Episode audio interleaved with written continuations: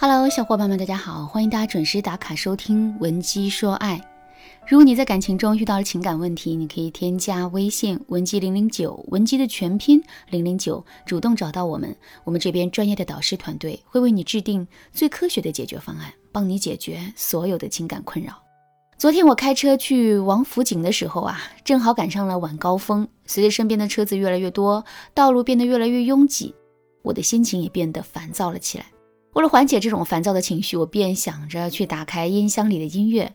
就在这个时候，我的手机突然震动了一下，紧接着一条微信消息就出现在了我的面前。这是一条有关于情感求助的消息，求助者名字叫小乐，他是这么描述自己的情感问题的：他说，老师你好，我叫小乐，今年二十八岁，是一名广告公司的策划。我现在心里住着一个男神，我们是大学时期认识的。毕业之后，我们又到了同一个公司实习工作，可以说我们两个真的很有缘分，而且相识这么多年以来，我们之间的关系也很亲密无间的。比如说，我们经常共用一根吸管喝奶茶，一起去看深夜电影，一起出差的时候，我们甚至都开过一个房间。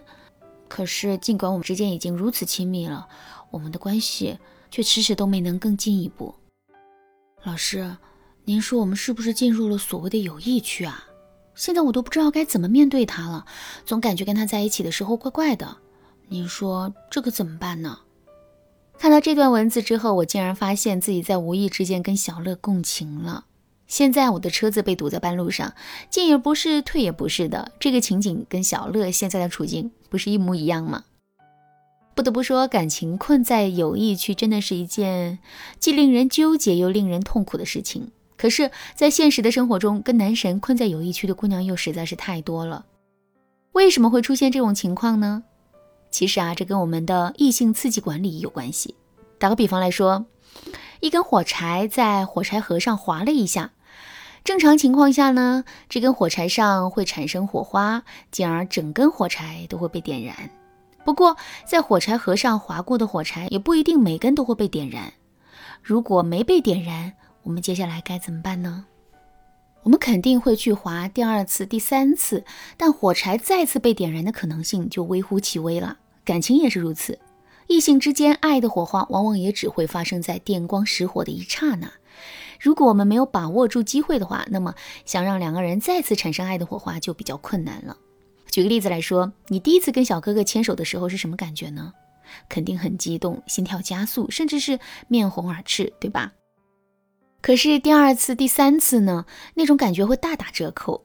现在我们来想象这样一个场景啊：第一次不小心碰到了小哥哥的手的时候，你瞬间就流露出了一种羞涩的感觉，并且让小哥哥感受到了你的羞涩。这个时候，小哥哥的心里啊会产生什么感觉呢？如果在那种情形下，你没有面露羞涩，而是非常爷们儿的对小哥哥说：“怎么样，姐的手暖和吧？”之后。小哥哥的心里又会产生一种什么样的感觉呢？这两种感觉肯定是不同的。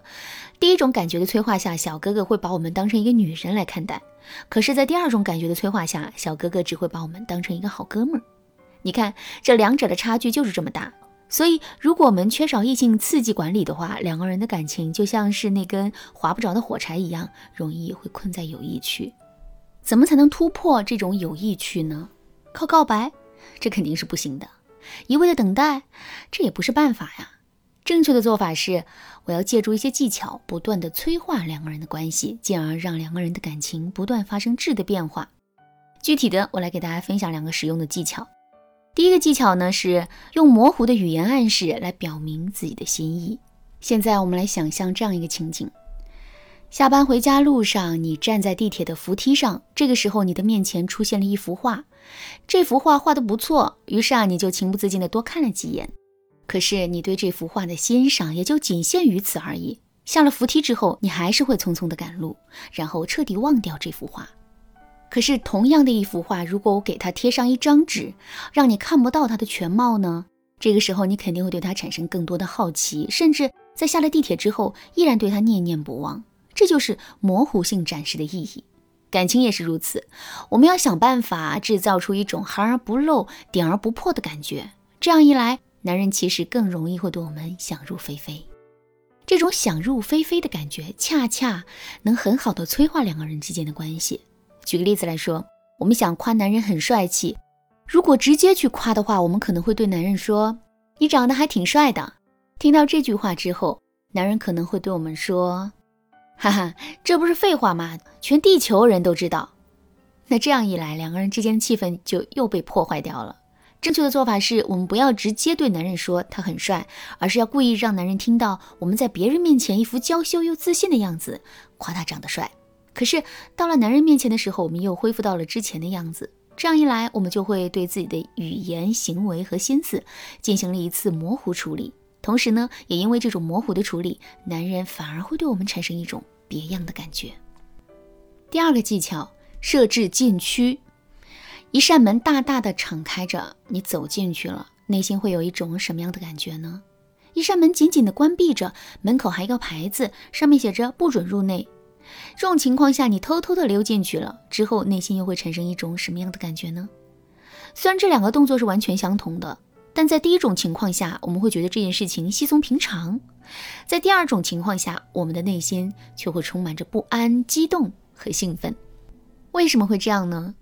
其实啊，那个不准入内的牌子就是一个禁区。人们对禁区有一种天然的警惕性，所以当我们闯入一个禁区的时候，我们在身体、心理和精神上的反应也会非常大。上面我们也说了，我们之所以会跟男人停留在暧昧期，是因为我们缺少异性刺激管理，也就是说，我们在两个人最容易产生刺激、迸溅出爱情火花的时候，错失了机会。之后，两个人之间的某些天然禁区被打破，我们就很难再让男人产生心动的感觉了。也正是因为如此，两个人的感情才会困在友谊区的。所以，我们只有重新给男人设置禁区，才能让两个人的关系有实质性的突破。具体该怎么操作呢？比如说，以前两个人在外面吃完饭之后，都是男人把我们送回家的。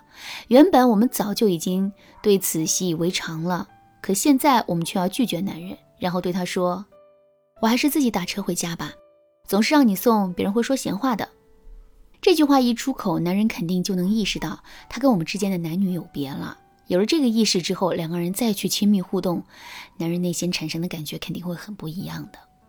其实啊，在感情中给男人设置禁区的方法还有很多，上面讲的方法不过是小试牛刀而已。如果你想对此有更多的了解，可以添加微信文姬零零九。文姬的全拼零零九来获取导师的针对性指导。好啦，今天的内容就到这里啦。文姬说爱，迷茫情场，你得力的军师。